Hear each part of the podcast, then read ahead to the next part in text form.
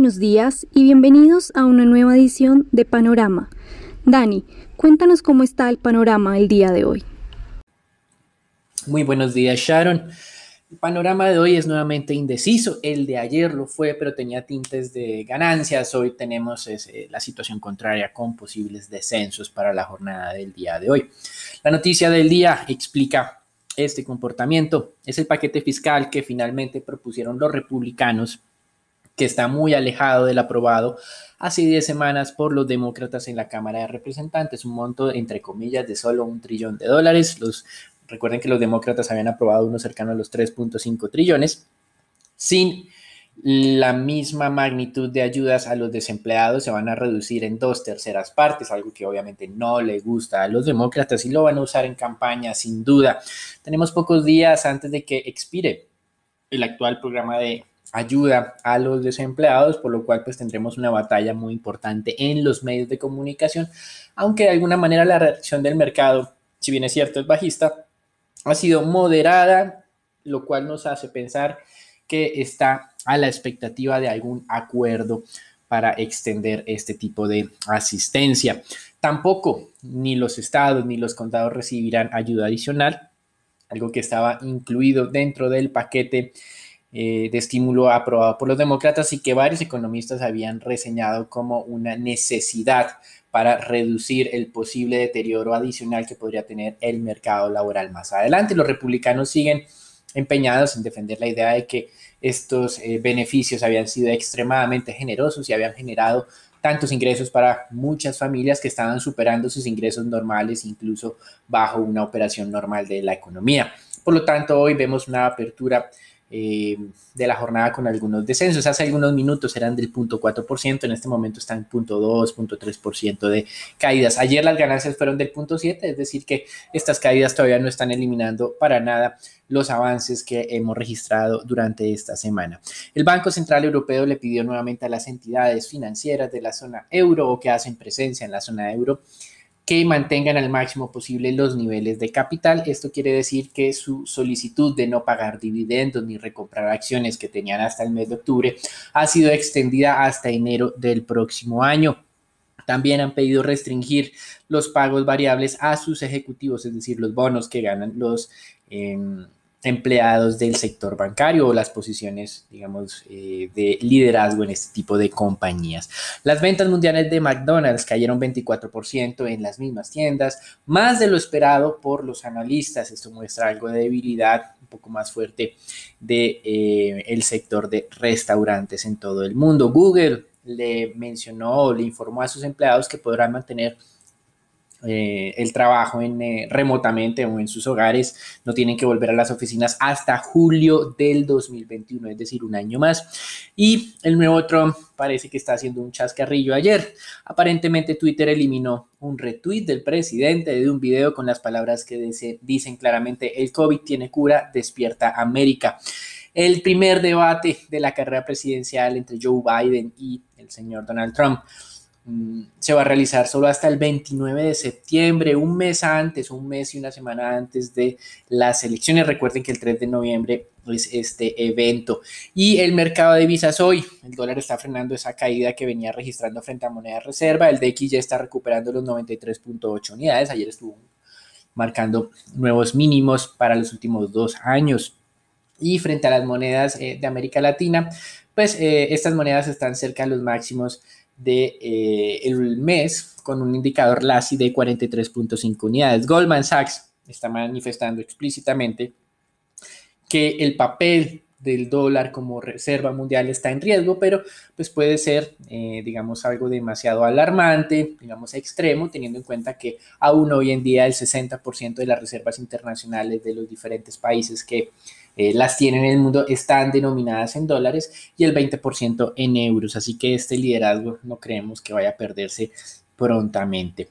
Con respecto a las materias primas, seguimos con una relativa estabilidad en el mercado de petróleo, WTI cerca del 41,5, Brent cerca del 43,5.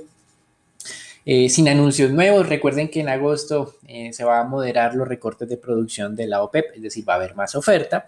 Y por otro lado, hay indicios de que la demanda de crudo de China eh, se puede moderar, puede reducirse durante los siguientes meses por dos eventos. Primero, Parece que el proceso de reactivación de la economía china en las últimas cuatro semanas se está estancando. Y número dos, ellos aprovecharon los bajos precios para incrementar de manera acelerada su nivel de reservas. Así que esto puede alejar un poco la demanda china de los máximos registrados recientemente.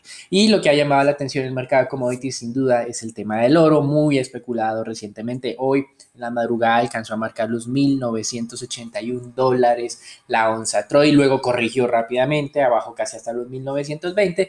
Estamos muy cerca a esos niveles en este momento. Algunos mencionan equivocadamente que las apuestas sobre el oro están fundamentadas en una aceleración de la inflación. No necesariamente es así. Recuerden la grave distorsión que tienen en este momento los mercados por las inyecciones de liquidez de los distintos bancos centrales. El oro es uno de esos pocos activos refugio que en teoría aún tienen espacio adicional para valorizarse. Y en renta fija, ayer las tasas de descuento aumentaron a niveles del, del punto 60 para los tesoros a 10 años en este momento hay nuevo descenso, otra vez nos están dejando como en el intermedio del rango de negociación de las últimas tres jornadas, del punto 58 al punto 60. Eh, interesante acá, pues esta presentación del paquete de estímulo fiscal de los republicanos, creíamos que eh, iba a ser así desde hace rato, ahora lo que se viene es este proceso de negociación que va a ser duro y muy político y mediático con los demócratas.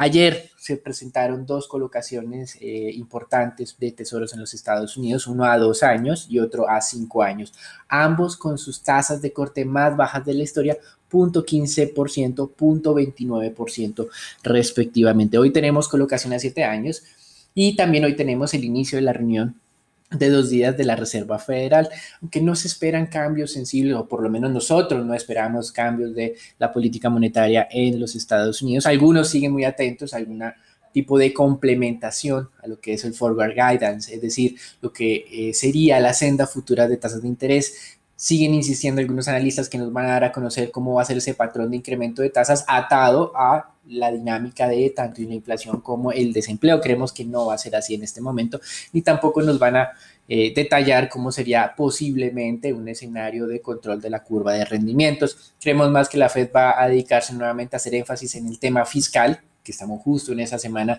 del nuevo paquete de negociación del nuevo paquete y eh, digamos eventualmente más adelante podría tomar decisiones adicionales en caso de que lo considere relevante. Para finalizar, eh, una mala noticia por el lado de los recálculos de crecimientos potenciales que está realizando Fitch. Emitió un documento con análisis para 10 países, de estos dos nos llaman la atención. Estados Unidos, su crecimiento potencial fue revisado a la baja por parte del equipo económico de Fitch Ratings del 1.9 al 1.4% y de la zona euro del 1.2 al 0.7%. Eso es todo por el día de hoy. Recuerden una jornada que comienza indecisa con algunos tintes bajistas, pero en términos generales nuevamente estable, muy pendiente de las negociaciones de ese paquete fiscal en los Estados Unidos. Lo dejamos con Sharon, Raúl, Daniela y Nicolás para la información del mercado colombiano. Gracias, Dani. Bueno, para Colombia conocimos el dato de remesas para el mes de junio donde vemos que estas incrementaron 1.3% anualmente, volviendo a niveles que se veían en febrero y junio de este lado, ubicándose en 510 millones de dólares. Por otra parte, el ministro de Hacienda, Alberto Carrasquilla, certificó que la nación será garante para que la empresa Metro Bogotá vaya por 2.4 billones para la adecuación y construcción de la primera línea del metro. Hay que recordar que el COMPES daba el visto bueno para que la nación otorgara garantías a la empresa Metro hasta por 7.8 billones de pesos para llevar a cabo este plan de infraestructura. Por parte de la empresa Metro, esta deberá presentar una contragarantía a la nación consistente en una garantía inmobiliaria equivalente a 2.6 billones de pesos.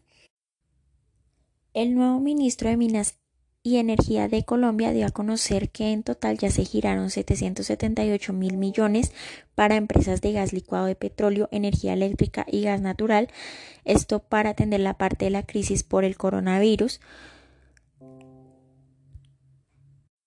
De esta forma se completa pagos por más de 1.8 billones de pesos en lo corrido de este año para cubrir el déficit de los subsidios de energía eléctrica y gas natural combustible por redes que se tenían a la fecha.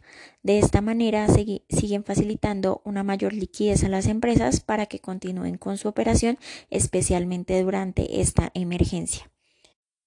Y por parte del Ministerio de Trabajo, este dio a conocer que para el 15 de julio poco más de 794 mil personas pidieron el subsidio de emergencia al cesante. De acuerdo con el Ministerio y Asocajas, del total de solicitudes, cerca de 295 mil han sido aprobadas y se dispusieron de 393 mil millones de recursos propios de las cajas de compensación para atender a 158 mil personas. Ya para finalizar, recientemente se acaba de conocer que el alcalde de Medellín, Daniel Quintero, anunció que dio positivo a una prueba de coronavirus. Él mencionó que no tiene ningún síntoma, sin embargo, pues permanecerá aislado cumpliendo con la debida cuarentena, alejado de su familia y cumpliendo con sus obligaciones como alcalde. Esto se suma a las recientes confirmaciones de funcionarios en Antioquia, donde el gobernador encargado Luis Fernando Suárez y la secretaria de Cultura de Medellín, Lina Gaviria, ya también habían dado positivo a la prueba. Esto sería todo por las noticias de Colombia. Raúl, ¿qué pasó ayer en el mercado accionario local y los resultados de las empresas?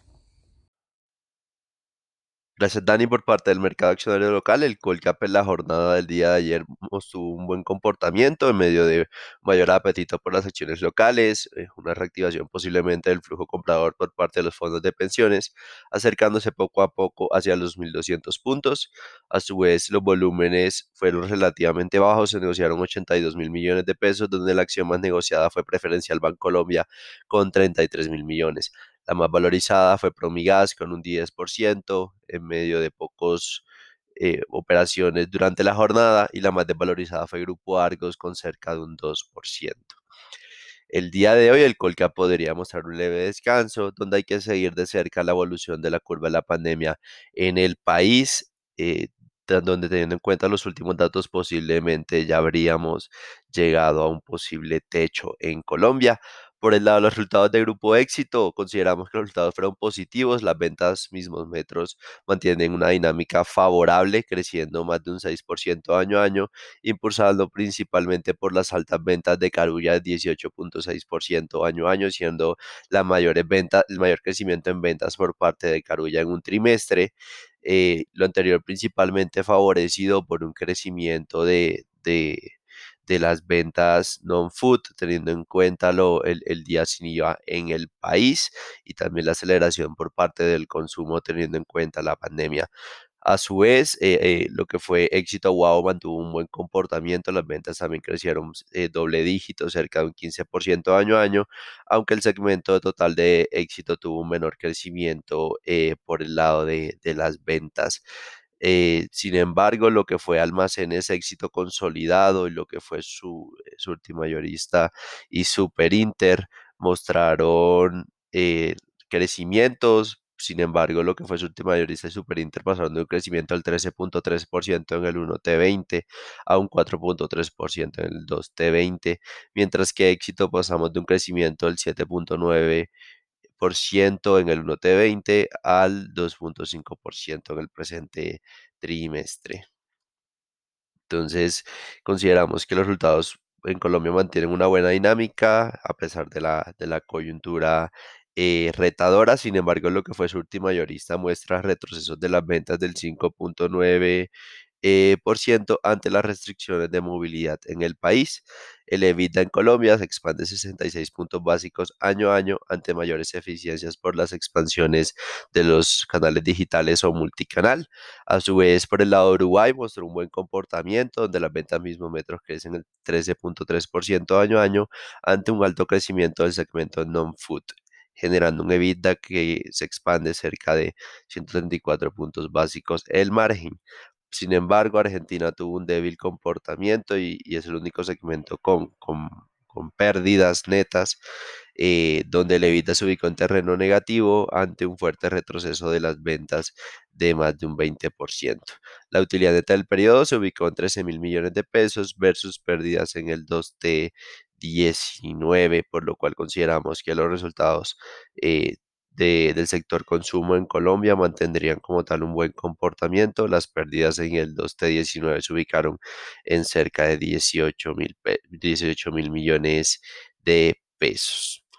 Por el lado de las acciones en Colombia, eh, CLH mantuvo un muy buen comportamiento, confirmó la ruptura de los 1.800 pesos que hemos venido monitoreando en las últimas jornadas, favorecido principalmente por la sorpresa por el lado de sus resultados financieros.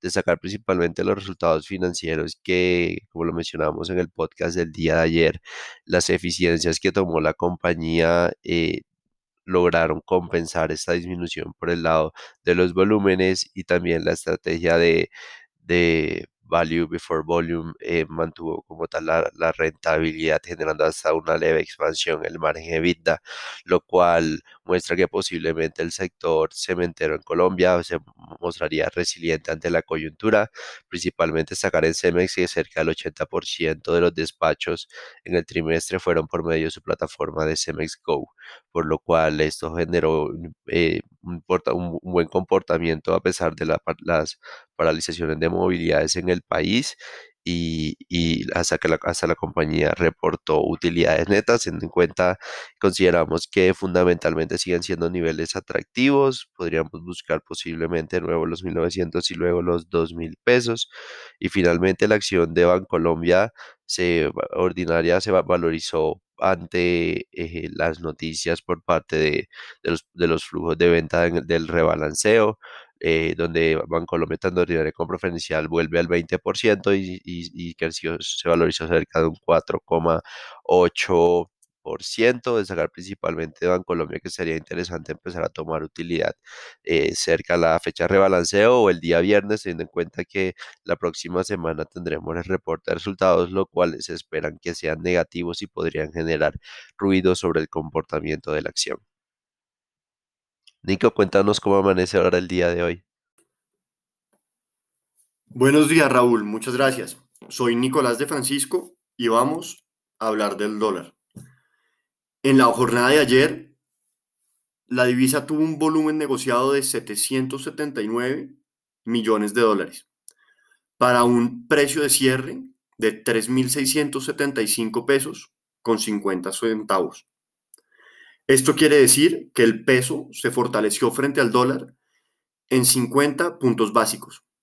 Durante la jornada tuvo un precio medio de 3.679 pesos con 48 centavos para un precio mínimo de 3.670 pesos con 30 centavos y un precio máximo de 3.688 pesos. Esto quiere decir que en la jornada de ayer el dólar no, no superó la barrera de los 3.700 pesos. Para el día de hoy esperamos unos soportes alrededor de los 3.650 pesos y unas resistencias ubicadas hacia los 3.710 pesos. Los dejo con Sharon para los temas de renta fija. Gracias, Nico. El entorno positivo del día de ayer favoreció a la renta fija local, siguiendo el movimiento de la tasa de cambio. La curva T tasa fija se valorizó cerca de cuatro básicos, aplanándose, y de igual forma la curva T SUR se valorizó dos básicos, pero este continúa con muy baja liquidez. Eh, por el lado de los test del 24, estos se desvalorizaron tres básicos, cerrando en 3.34%, y por su lado los test del 28 se valorizaron hasta el 5%. 0.33%, una valorización de cerca de 8 básicos. Por el lado de deuda corporativa, continúan la debilidad en los volúmenes, se negociaron aproximadamente 8 mil millones a través del sistema transaccional y cerca de 622 mil millones por registro. Las transacciones continúan concentradas en tasa fija en plazos inferiores a dos años, seguido por IPC en los mismos plazos. El día de hoy, RCI buscará colocar 300 mil millones de pesos en bonos ordinarios en dos series, a dos años y tasa fija cuatro años. Este emisor está calificado AAA por BRC Investor Services y con esta emisión se reactivarían las emisiones tras un mes de no tener nuevas colocaciones en el mercado local. Gracias por escucharnos y no olvides conectarte a diario para conocer el panorama del mercado. Buen día y hasta la próxima.